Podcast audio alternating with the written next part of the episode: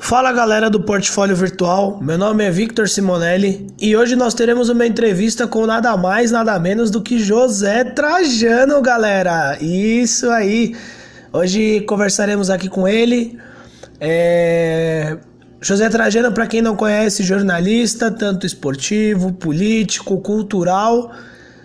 Uh, possui experiência na ESPN, é um dos, dos percussores da ESPN aqui no país. É, trabalhou durante 21 anos na ESPN, trabalhou na Folha de São Paulo. E Zé, bom, primeiro de tudo, muito obrigado. E começar perguntando para você, como que você entrou no meio do jornalismo esportivo? Bom, obrigado pelo convite, estamos aí juntos. Eu, eu, como diz um amigo, um político que eu gostava muito, eu venho de longe, eu estou com 72 anos. Comecei com 16. Naquela época tinha primário, ginásio científico ou clássico. Eu, quando acabei o primeiro científico, com 15 para 16 anos, eu fui trabalhar no Jornal do Brasil. Então, eu não me formei em nada, minha faculdade foram as redações que eu frequentei. Com 16 anos, eu estava dentro da redação do Jornal do Brasil, porque eu tinha um primo, que fez 80 anos essa semana até, o Luiz Orlando Carneiro, que trabalhava lá, e naquela época não precisava ter diploma, mais fácil. Eu fui assim com ele, ah, não tem nada para mim lá não, sei lá o quê. Tô, tô pensando em fazer alguma coisa, trabalhar. Falou, passa lá, eu sei que você gosta de esportes. Aí me colocou no esporte do, do Jornal do Brasil, que era o melhor jornal do país na época, que era o jornal mais importante da época, e a seção de esporte era mais premiada. Eu entrei lá meio de gaiato no navio, não sabia nem bater a máquina. Mas aprendi foi importante para mim, porque lá eu convivi com gente muito experiente, gente eh, de um porte profissional magnífico. Foi uma escola que eu tive muito boa, não podia ter tido melhor, aos 16 anos. É... Zé, é, durante inúmeras eh, coberturas esportivas, entrevistas exclusivas ao longo da carreira, qual é que mais te marcou? Não sei. foram coberturas foram muitas, né? A gente antes do antes do, do da ESPN, o local que eu mais viajei, eu trabalhei eu, eu, uma coisa que me marcou foi cobrir a Copa de 70, por exemplo, no México, quando o Brasil foi tricampeão. Eu tinha saído do Jornal Brasil depois de seis anos do Jornal Brasil, fui para o Correio da Manhã, um jornal que não existe mais. Aliás, o que tem mais no Rio de Janeiro é um jornal que não existe mais. Nem o, o Jornal Brasil voltou agora mas não tem mais Diário de Notícias, Jornal de Esportes, não tem mais Última Hora. É, naquela época, então, fui para o Correio da Manhã e fui cobrir a Copa de 70 no México pelo Correio da Manhã. Brasil tricampeão, um Pelé, um time magistral, em plena ditadura. Então foi uma cobertura que marcou muito, cobrir a Copa de 70. É... Zé, também agora uma pergunta mais com cunho político. Durante seu tempo de televisão, já sofreu alguma represália com relação tanto à bancada da bola ou com alguma outra bancada do nosso, do nosso Congresso, do nosso Senado? Não, da bancada da bola não. Já sofri, assim, gente na rua, gente nas redes sociais, me esculhambando, me provocando, me desafiando. E também é, na rua, o cara passar, xingar.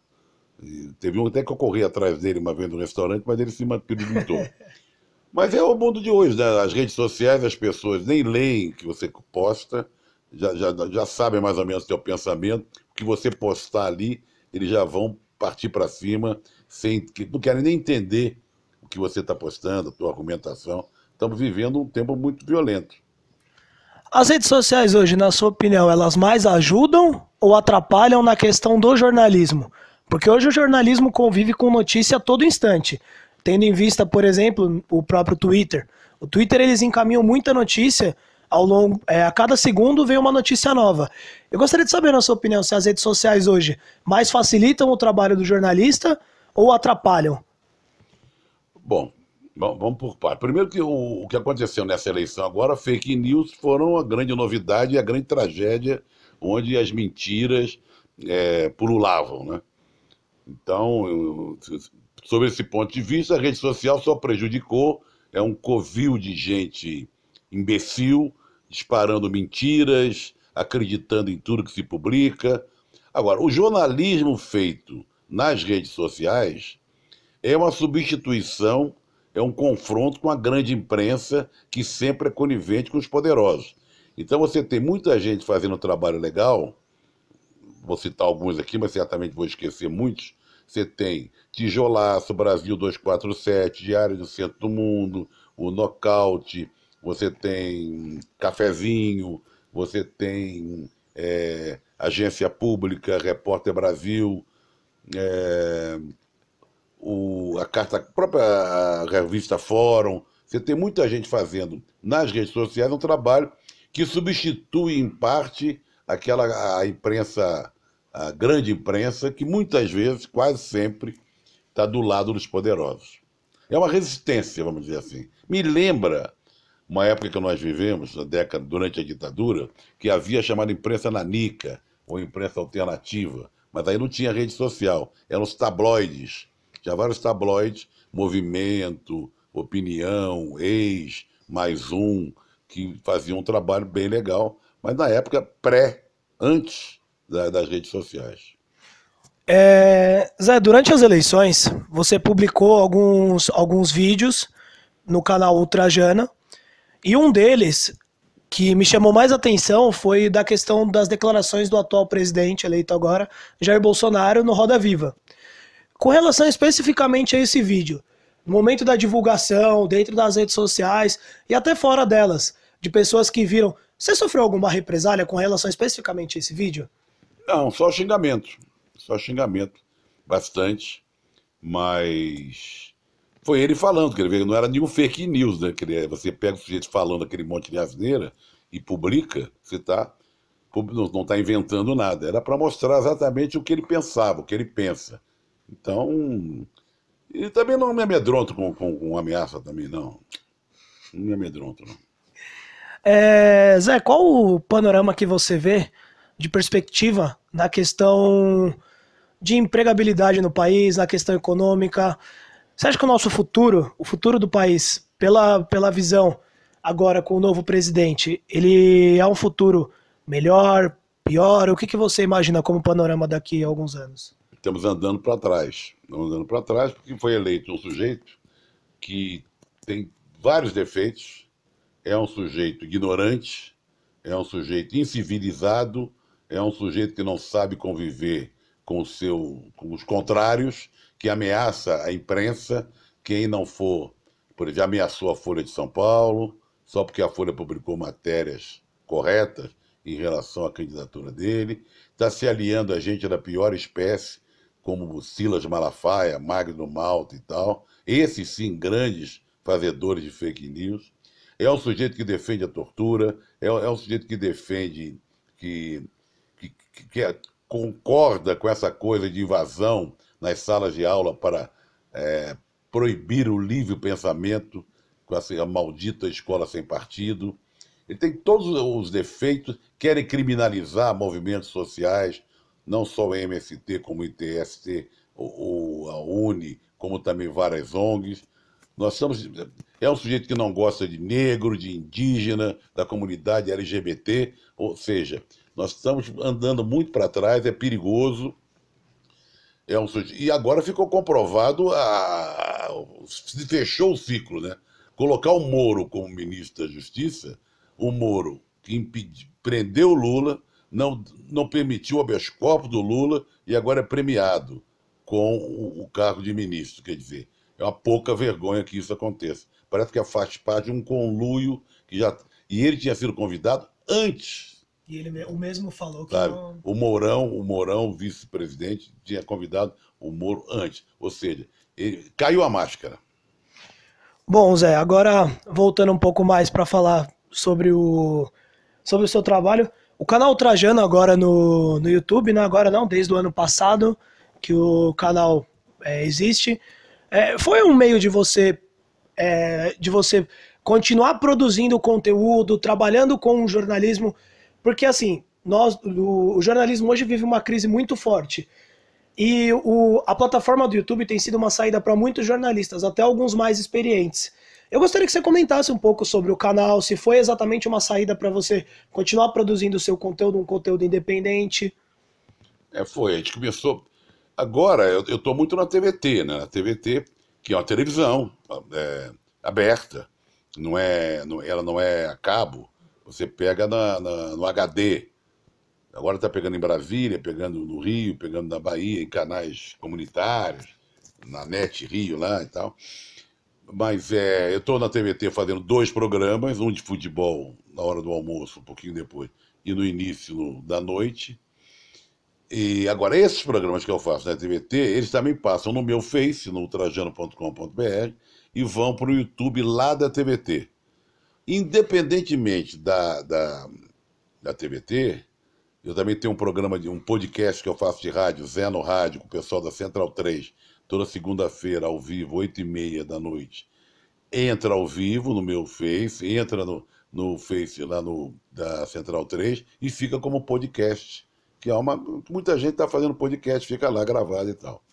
Independente disso, eu tenho o, o site, o trajano.com, que eu tenho colunistas, que eu boto notícias, que eu boto notinhas, é, boto música todo dia, efemérides, e tenho é, tenho, tenho entrado mais agora, agora eu virei rato desse negócio, o Instagram e o Twitter. Até há pouco tempo eu não, não fazia nada no Twitter, eu não fazia nada no Instagram. E quando a gente coloca alguma coisa no Face, automaticamente já vai pro Twitter. Tanto pro Twitter como... Mas eu confesso a você que estou um pouco de saco cheio depois da eleição, não sei até onde eu vou continuar com tudo isso. Essa resistência toda, porque tem muita agressão, muita é um desgaste muito grande. É claro que a TVT tudo bem, porque a TVT é uma coisa mais profissional, tem vários profissionais envolvidos que fazem comigo, mas o Instagram, o Twitter, o próprio site, eu não vou dar uma. Estamos chegando ao final do ano, dar uma repensada no, entre o Natal e o Novo para ver o que, que eu faço, se eu continuo ou não com esse tipo de coisa. Recuar um pouco esse tipo de trabalho, é muita coisa.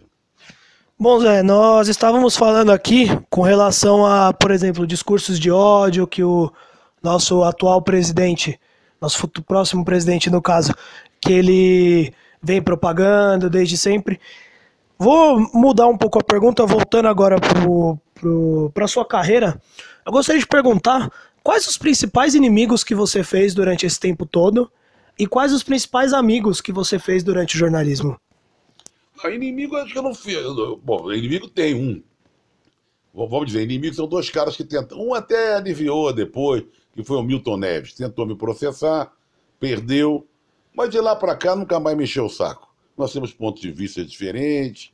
Ele, a minha birra com ele era sobre o negócio de fazer merchan, que eu sempre fui contra. Mas o Milton Neves eu não vou considerar um inimigo. Eu acho uma pessoa que já foi. Já tentou me processar, perdeu e nunca mais enchia meu saco, então ele lá, eu aqui. Mas tem o Danilo Gentili, esse sim. Esse tentou processar mesmo, tentou me ridicularizar, me xingar, me diminuir e também quebrou a cara na justiça. Então, se eu tenho um inimigo, esse debilóide desse Danilo Gentili. Mas eu tenho muito mais amigos. Fiz muitos. Eu estou há 50 e tantos anos na estrada. Chefiei muitas equipes. É... Meus grandes companheiros e amigos estão na minha profissão. Quando trabalhou comigo desde o Jornal do Brasil lá atrás, passando por outras redações. É, aqui agora, que a gente faz um trabalho em casa e na própria ESPN durante 21 anos. Eu tenho muitos amigos, muitos companheiros, amigos do peito, assim, que eu fiz durante a minha carreira. O Flávio Gomes fala muito bem de você, Zé. Fala muito bem. Ah, o Flávio é um desses. Flávio, eu, eu, eu, eu não conhecia o Flávio. O Flávio, eu fui editor de esportes da Folha. Ele entrou depois de mim, como editor de esportes da Folha.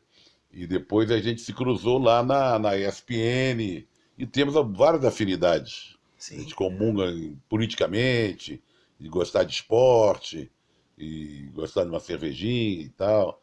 Então eu, eu gosto muito do Flávio. Bom, é, Zé, agora eu vou pegar num tema mais delicado. É, gostaria de saber, você se sentiu traído quando foi demitido pela ESPN? Não, de certa, uma chamada ali, acho.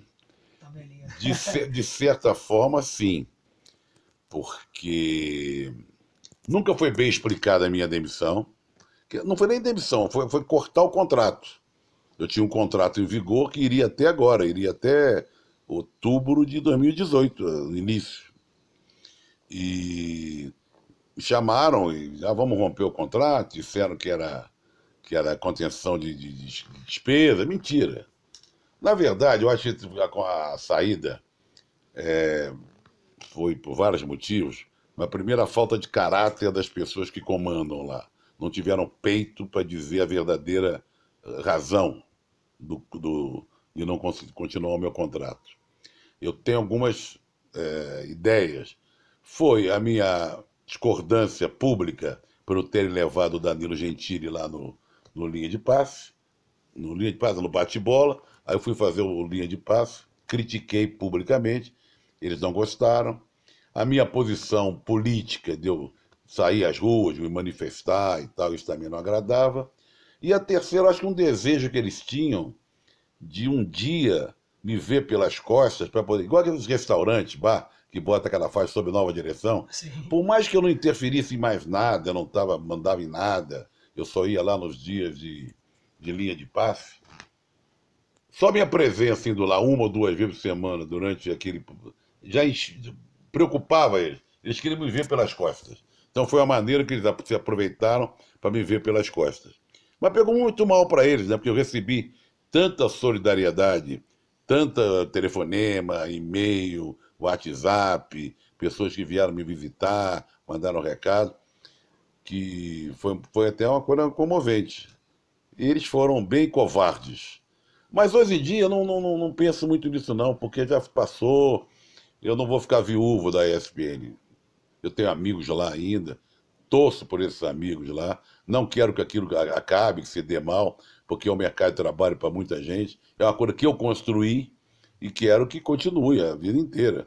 Mas que tem gente lá que, que não tem vergonha na cara, tem. Bom, Zé, agora falando. É, vamos comentar agora sobre os dois últimos eventos esportivos que nós tivemos aqui no país, tanto as Olimpíadas como a Copa do Mundo.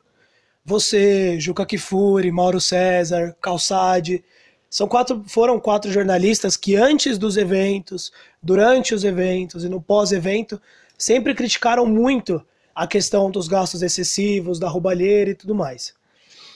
É, não especificamente com essas palavras, mas do é, na questão da infraestrutura, da construção da infraestrutura dos jogos. É, quais os principais absurdos no, no, seu conceito que a organização dos eventos proporcionou? É, com relação aos estádios e a infraestrutura proporcionada aos atletas, tanto na Copa do Mundo como nas Olimpíadas? Ah, foi um exagero. Primeiro foi construir tantas sedes. Podia ter feito a Copa do Mundo com menos sedes. Tentou agradar uh, todo mundo e acabou dando com os burros na água. Não era necessário fazer tantos estádios. É, quando você se propõe a fazer uma Copa do Mundo, você também fica muito na, a serviço da FIFA, né? A FIFA determina uma série de coisas, não paga imposto, sai daqui com uma baita numa grana, depois tenta dividir um pouco do, dos lucros. Mas muita gente se deu bem, querido. Se deu bem depois se deu mal. Tipo do Sérgio Cabral, por exemplo. Se deu bem na hora, né? E um pouco depois. Depois tá, tá marcando a prisão aí, porque ele participou de uma enorme corrupção no Maracanã. Eu, eu acho que o, a gente não lucrou nada com a Copa. Pelo contrário, perdemos a Copa, teve aquele maldito 7 a 1 O futebol brasileiro não evoluiu, dentro de campo nem fora. O que, o que era para ser uma festa, uma coisa legal, acabou não sendo nada. E a Olimpíada, a Olimpíada ficou pior ainda, como, porque se construiu aquela cidade olímpica, havia uma expectativa que aquilo fosse ser usado pelos atletas logo depois. É muito pouco usado, ou quase nada usado. Tem um custo de manutenção terrível e aquilo está, vamos dizer, algumas partes daquilo ali estão tá, tá, abandonadas, como a piscina olímpica. É... Vamos voltar um pouco também à Copa do Mundo, com o Maracanã também, que acabou com o Júlio Delamare, acabou com a Série de Barros, que eram espaços esportivos é, da cidade, que a cidade se orgulhava de ter, formador de atletas. E a Olimpíada não deixou nada de legado olímpico para os atletas. Só foi, tem elefantes brancos lá na, na Barra da Tijuca. É, não, não, houve avanço uh, esportivo nenhum. Não houve um estímulo à prática do esporte. Porque podia ser, não, todo mundo praticando esporte, né? Bom, teve a Olimpíada aí, vamos, no, vamos nos, nos espelhar naquele pessoal para fazer ginástica, basquete, vôlei. Nada, nada foram não foram nada bom, não foram nada de. Para o esporte brasileiro não foi legal. Bom, Zé, você comentou sobre o futebol brasileiro na questão da Copa do Mundo. É, depois daquele 7 a 1 aquela lavada que a Alemanha nos deu aqui no país, você viu alguma melhora na questão do jogo do Brasil, na questão do jogo praticado no país? Você acha que, por exemplo, eu vou pegar o exemplo dos nossos técnicos. Por exemplo, os técnicos argentinos são técnicos que conseguem um destaque lá fora muito maior do que os técnicos brasileiros, que vão para mercados melhores do que os nossos técnicos. Raras exceções, como o Felipão e o Luxemburgo. De resto, todos foram ou China, ou Arábia Saudita, ou Emirados Árabes, foram mercados periféricos. É, você acha que na questão do jogo, o nosso jogo, em comparação com o jogo do europeu, ele é menor mesmo? Não, por exemplo, hoje não teria como comparar um time brasileiro com qualquer time europeu? Não, você vê um jogo do campeonato inglês, por exemplo, é outro esporte. Eu que sou Arsenal, estou sempre vendo, é outro esporte. O, o, nível do futebol praticado no Brasil é muito ruim. É muito ruim. Nós temos. É... Bom, basta ver o que aconteceu na Libertadores. Chegou aqui o River, chegou aqui o Boca, jogaram muito melhor do que o Palmeiras e Grêmio. Né? Uhum. É... Nosso nível é ruim, nossos técnicos Houve uma tentativa de renovação dos técnicos, dando vez a alguns técnicos jovens, mas já voltou tudo para trás, porque era o Barbieri, era o, o, o Loz do Corinthians, era o Largue do Atlético Mineiro, o próprio Roger, o próprio Jair, de repente sumiram. Sim. Aí foi a volta do Cuca, a volta do Filipão, volta do Levir Coupe, né? Sim. Então, é, e esses técnicos então, o Inter vira e mexe som do Abel Braga. É, o Abel daqui a pouco vai estar dirigindo, porque ele não quis. Mas são de sempre. Eles, um, da verdade seja dita, que desses técnicos tradicionais, um que era meio maldito e ninguém dava bola para ele, que fez até um bom trabalho, foi o Renato.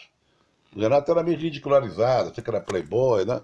Mas ele no Grêmio, ele conseguiu ser campeão da Libertadores e fazer um Grêmio até vistoso. Agora, sem o Arthur, com o Luan machucado, o time caiu muito.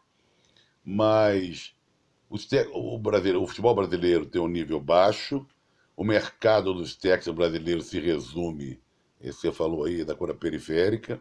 Um ou outro técnico conseguiu trabalhar. O Filipão trabalhou na Inglaterra, o Luxemburgo na Espanha, o Parreira um pouquinho na Espanha, mas o pessoal ganha muito dinheiro e se dá bem nessa coisa de Arábia, é, sei lá o quê, papá. Mas ninguém é cogitado para trabalhar no campeonato inglês, campeonato espanhol. É, mas os, os, argentinos são, por exemplo. Tem colombiano indo, tem chileno indo, tem uruguaio indo. E o brasileiro, e não é só o problema do idioma, é um problema que eles acham que o futebol brasileiro tem um talento individual, talento de jogadores muito bons. Nós temos bons jogadores ainda. Você pegar a seleção brasileira, bom, o Neymar, apesar de, do Neymar ser aquele chatonil, do Caicai, sei lá o quê, muito fominha, um baita jogador, um dos melhores jogadores do mundo. Você tem o, o Marquinhos, é um grande zagueiro, o Marcelo, Marcelo, excelente lateral esquerdo, Felipe Coutinho, belo jogador, né? O Casemiro está se afirmando no Real Madrid. É, você tem jogadores bons. O, o Firmino está jogando muito bem no Liverpool, na seleção. Mas é uma coisa individual. A própria seleção brasileira, o Tite saiu daqui como Deus tudo que ele fazia era estava certo. A imprensa bajulando, se ajoelhando diante dele. Aí virou a verdadeira face do Tite, não era tão assim. E agora já começa a sofrer crítica, o pessoal está caindo, tá caindo a ficha em relação ao, ficha, ao Tite. Ele é uma merda de técnico? Não. É um ser trabalhador, sério, mas não é também aquele cara que, que revolucionário. Aquele Deus. É aquele Deus. Ô Zé, durante a Copa do Mundo, principalmente no pós-jogo contra a Bélgica, o Mauro César, num comentário do Linha de Passe, traçou um paralelo entre o Tite e o Dunga de 2010, com relação convocação, inexperiência em Copa do Mundo. Inclusive, traçou um próprio paralelo com relação a Tyson e Júlio Batista, falando que o Tyson era o Júlio Batista de 2010. Queria saber se você chegou a ver essa afirmação, se você concorda com ele, se você consegue traçar um paralelo entre os dois. Não vi, mas imagino. Acho que eu concordo à distância. Eu imagino que ele tenha falado. Tyson, Júlio Batista, Dunga e Tite, de experientes em Copa. Pode ser. Pode ser. É, Zé, com relação à CBF, você sempre foi um dos críticos sumários da, da, da Confederação Brasileira de Futebol. Gostaria de saber como melhorar a infraestrutura da CBF pensando nos clubes. O único modo de melhorar o nosso futebol seria a CBF largando os, os clubes e cuidando só da seleção ou uma, uma formação de liga? Não sei, o que, que você pensa sobre isso? Olha, futebol é um reduto de, de, de, de, pilantras, de aproveitadores, de gente do mal. Claro que nesse meio do futebol tem ainda alguns abnegados, gente séria, mas de um modo geral, cartola, tanto de clube quanto de federação, confederação, é gente que não se deve confiar muito. Cuidado com a carteira quando encontra com essa gente. Muitos deles são políticos, usam o esporte para filocupletar para ser deputado, senador, sei lá o que e tal. A pessoa reclama da CBF, mas quem elege a CBF são os presidentes de federação, quer dizer, então é um conluio entre, fica entre eles. Como o Estado não pode é, derrubar a CBF, convive com a CBF, é, a CBF continua sendo administrada desde a época do Avelange com esse tipo de cartola sem vergonha. Avelange saiu. Depois se revelou que o Avelange, com toda aquela pompa, era um outro sem vergonha também. Ele botava uma banca como se fosse o homem mais honesto e sério do mundo. Sim. Mas ele botou o genro, aí entrou o genro, que era um pilantra, o genro botou o Marinho, o Del Nero, ou seja, é um tipo de gente que não contribui com novas ideias, com lisura, para melhora do futebol brasileiro, que seja respeitado. E outra coisa, a gente é cercado de gente também Aí você olha para o lado, tem a Comembol. O que é a Comembol? Também é um bando de, Incompetente. de incompetentes, né? O futebol, o futebol é, é muito. E outra coisa, o futebol é, rola muito dinheiro, muito caixa dois, muita lavagem de dinheiro, muita coisa que é exaltada, exaltada sem o cara observar a maldade que tem por trás. Por exemplo, campeonato inglês, os donos dos times ingleses. De onde vem aquele dinheiro todo para o cara comprar um Chelsea, comprar um Arsenal, é um milionário iraquiano, esse que morreu, o bilionário tailandês. Não andam, certamente é uma lavagem de dinheiro. Né? O Kia não saiu daqui corrido? Sim. Não está lá envolvido no, no, no, futebol inglês? E hoje o mesmo Kia é um dos caras que tem que é uma das melhores pontes daqui do país para os jogadores que querem jogar lá fora, no caso principalmente na Inglaterra. Exatamente. Eu não vejo com bons olhos, não tenho esperança nisso não. Eu sou fracassado nisso.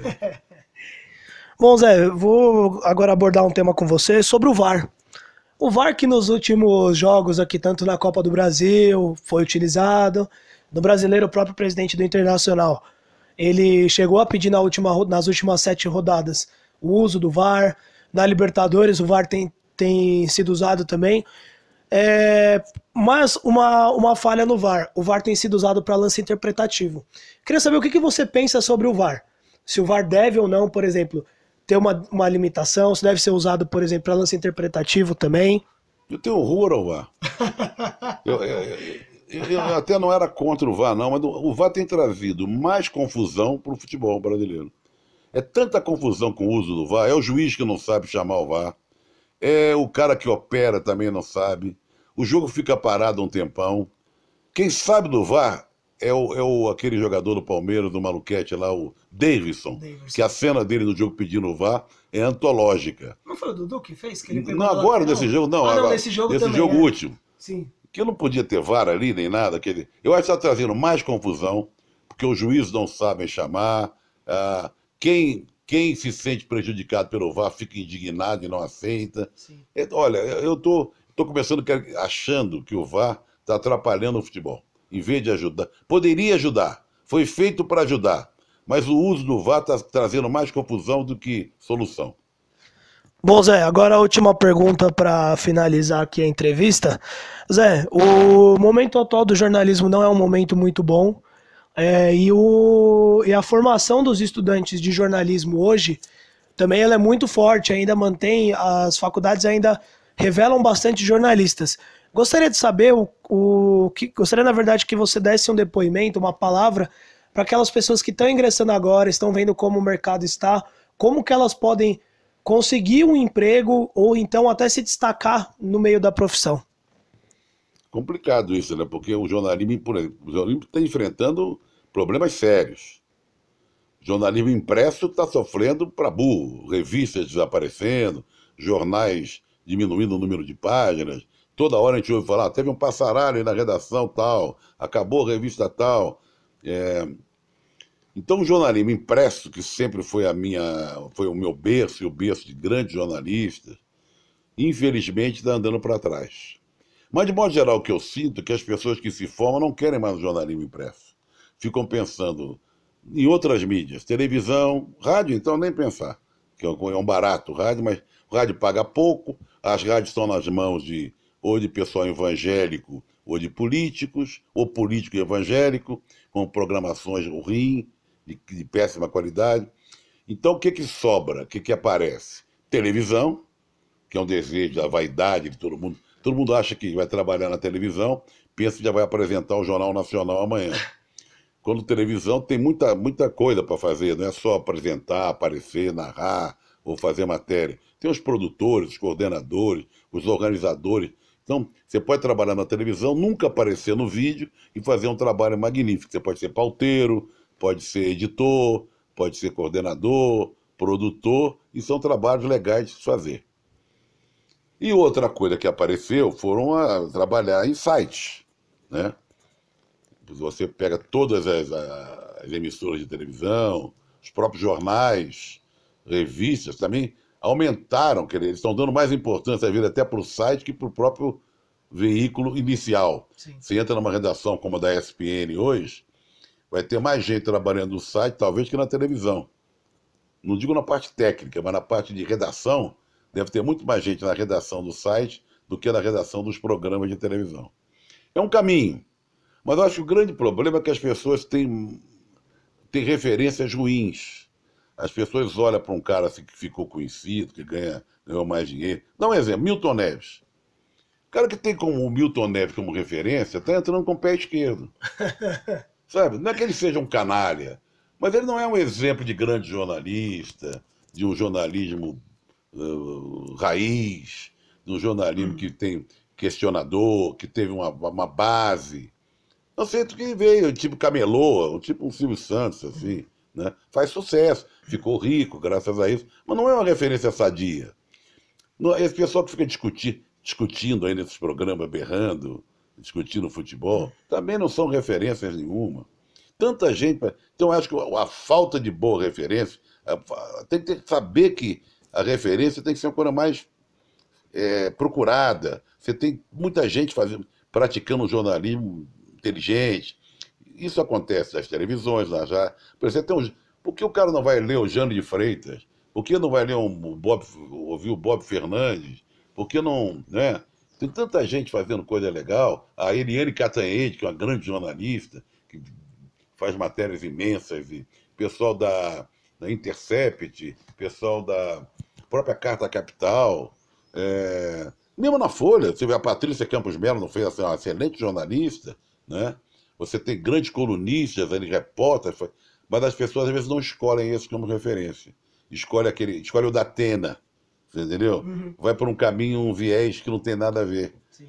Então a falta de referência, a, a, o abandono da leitura, as pessoas passarem mais tempo se dedicando a, a, a falar besteira nas redes sociais, uns com os outros, WhatsApp, Twitter e tal, perdendo tempo, quando devia aproveitar para esse tempo que ele tem na vida quando é mais jovem, para tra trazer para dentro da gente mais substância, como diria outro, intelectual, sabe? É, isso me incomoda muito. Eu vejo, às vezes falo, muita gente me procura. Eu, Outro dia, os garotos vieram, queriam falar comigo, fazer um TCC sobre o Milton Neves. Eu digo, meu, eu sou o cara menos indicado, porque eu vou, vou falar com o TCC. Agora, por que, que eles me procuraram? Porque eles não têm informação. Eles acham que eu sou um sujeito conhecido, podia falar. Eu digo, não, eu não tenho nada para falar sobre ele. Então vocês estão, estão procurando o cara errado. Tempo, é. Entendeu? Então é, é falta de informação. Então as pessoas que querem trabalhar com informação, que é o jornalismo, antes de qualquer coisa, tem que procurar se informar e bem, com qualidade, com conteúdo. Aí crescer. Agora, é uma luta grande. Funil é muito estreito. Os merc o mercado de trabalho está funilando. não tem emprego para todo mundo. E hoje em dia o cara tem que tá, tá, ter habilidades também, que coisa que na minha época não precisava. Como, por exemplo, saber conviver com, com o cara chega a num, editar num site, sabe como é que é? Uhum. Postar coisa. Antigamente, ah, eu caguei, pô, você pode postar. é editar. Hoje em dia você tem um cara mais completo, assim, que pode fazer câmera, que pode editar, que pode produzir. É, é um personagem que não existia até pouco tempo, né? Uhum. Questão de sobrevivência, as pessoas vão nessa. Mas é isso, é difícil. É uma, não é uma profissão em extinção. Pelo contrário. Tem jornalismo, informação. Tem ser uma coisa que vai. Sempre dizem que vai acabar alguma. O livro vai acabar. As livrarias estão acabando, mas o livro não está acabando. Não Né? O livro impresso. Não, quando sair aquele. Vou ler no, no, no tablet. Sim. Eu não teve sucesso nenhum de ler coisa do tablet, do livro. O livro é um livro físico, pô. Né? Uhum. Até quando a, a, Como é que falava que sei lá o que vai acabar quando vier a. Sei lá o que. Acaba, não acabou. Televisão tá. Televisão vai acabar. Não, a televisão tem que se reinventar. Porque agora tem negócio de Netflix, tem negócio de. de... Amazon. Amazon, você tem o. que você pode é, gravar e ver depois. Essa... Mas a televisão se re... a televisão vai continuar. Ela tem que se reinventar. É, a televisão esportiva, a televisão de notícias, televisão de pro... novelas, tudo. Né? As novelas convivendo com as séries, o jornalismo esportivo, as transmissões esportivas convivendo com outro, sendo exibidas no, no Facebook, não sei lá onde. Todo mundo, todo mundo tem que se reinventar um pouco. Mas eu acho que é, dá para todo mundo ainda. Não sei até quando. Bom, Zé, é, as considerações finais agora. Muito obrigado pela participação no Portfólio Virtual. Foi uma honra passar exatos 37, alguns quebrados minutinhos aqui com você. Bom, vou deixar agora para você dar o recado final aqui para os nossos espectadores. Bom, ficamos quase um tempo de jogo, né? Sim, quase. Quase, quase 40 minutos. Mas foi ótimo, foi ótimo. Conversamos sobre bastante coisa. Depois você me manda é, quando tiver tudo prontinho. Pode deixar. Que aí eu vou for a questão de tomar conhecimento aí e tal. E vamos ver, vamos tocar o bonde, acabando o ano. Vamos torcer para. É difícil torcer para dias melhores, mas vamos ficar aqui lutando para um Brasil melhor. Não vamos desistir fácil, não. Tomamos uma, uma tunda, uma, uma cacetada agora, mas tem muita coisa para gente fazer pela frente. É, rapaziada, esse foi José Trajano aqui no Portfólio Virtual. Eu sou o Victor Simonelli, encerrando mais um bate-papo no Portfólio. Dessa vez com José Trajano. É, por favor, curtam e compartilhem essa, essa postagem. Muito obrigado, gente. Tchau, tchau.